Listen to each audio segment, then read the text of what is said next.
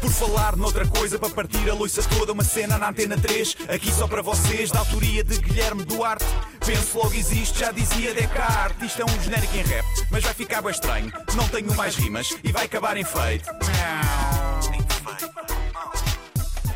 Então, É, Seja bem parecido. olha quem fala, olha quem fala. Essas Então, contas deste país, como é que vão? eu fui à Caixa Geral de Depósitos pedir um empréstimo. Ok. Fui lá, fui de fatinho, que é para eles me levarem mais a sério, e disse-lhes que queria saber as condições para um empréstimo de 300 milhões de euros. Bem, ficaram logo malucos, levaram-me para um gabinete privado que até tinha mini sandes de queijo e fiambre cortadas em triângulos sem côdea. Ah, essas sim. Hum, sim, e sim. nem sequer tinha joy, tinha trinaranjo mesmo. Uh, um luxo. Era mesmo a série então. Um Sim, luxo. Bem, os gajos ficaram curiosos, não é? Sente-se aqui, Sr. Guilherme, diga-nos lá para que é que precisa do empréstimo. E eu lá lhes falei da minha ideia, ambiciosa, eu sei, mas para a qual precisava dos 300 milhões para concretizar. Fazer uma marquise lá em casa.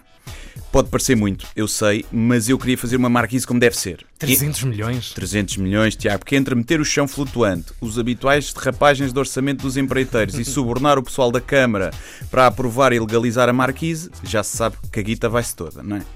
Mas pronto, eles acharam muito, lá está. Mas o pessoal dos bancos não percebe muito de obras. Quiseram saber o meu património e eu disse que tinha uma casa em meu nome na buraca com vista desafogada para a Cova da Moura. Mas eles não valorizaram. É gente que não aprecia uma boa cachupa, não é? Perguntaram-me se era essa a casa onde iria efetuar o projeto da Marquise. Eu disse que era óbvio que não. Marquises na buraca é estupidez, porque é mais vidro para ficar com furos de balas perdidas. E disse que iria ser na casa onde reside atualmente na Alvalade. Eles ficaram mais satisfeitos. É gente que discrimina geograficamente, está visto. E lá começámos a debater as condições do empréstimo. Disseram que, além da casa, precisavam de uma garantia maior devido ao valor avultado do empréstimo. Naturalmente, não é? Percebe-se. E então eu disse-lhes que tinha uma coleção de tazos e de matutolas na arrecadação. Tudo em bom estado, alguns obtidos de forma legítima, a comprar batata frita, outros ganhos de forma duvidosa a jogar nos intervalos da preparatória da Damaia, mas que a ter havido crime de jogo ilegal já tinha prescrito, provavelmente. Eles ficaram descansados, gostaram, ok, mas precisavam de mais. Então dei como garantia a minha página de Facebook, que tem mais de 300 mil seguidores, o que significa que cada seguidor foi avaliado em cerca de mil euros. Pode parecer muito, mas entre espetáculos, livros, merchandise, cada seguidor tem um long term value bastante grande e que ainda pode compensar. São seguidores que garantem um ARR, que é o Annual Recurrent Revenue, Uou! que compensa. Hum. Até porque eu vi a página da Caixa Geral e não tem engagement nenhum. E por isso até lhes pode dar jeito caso eu falhasse pagamentos de empréstimo.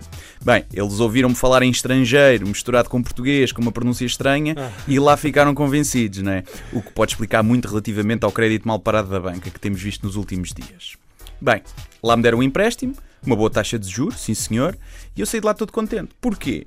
Porque o mais giro disto tudo é que a casa está em nome da minha namorada. E eles nem repararam.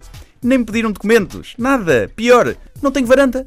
Não tenho varanda. Vou fazer uma marquise onde? A cena marquise era treta. E os gajos nada. Até a página do Facebook, valiosa, é propriedade da minha empresa. Logo eles não podem ficar com o usufruto dos likes em caso de incumprimento da minha parte. Pimbas. Fraude ou chique espertismo da minha parte? Nunca saberemos. Se eu não conseguir pagar o empréstimo, os contribuintes pagam, mas recebem uma tutola e dois tazos em compensação.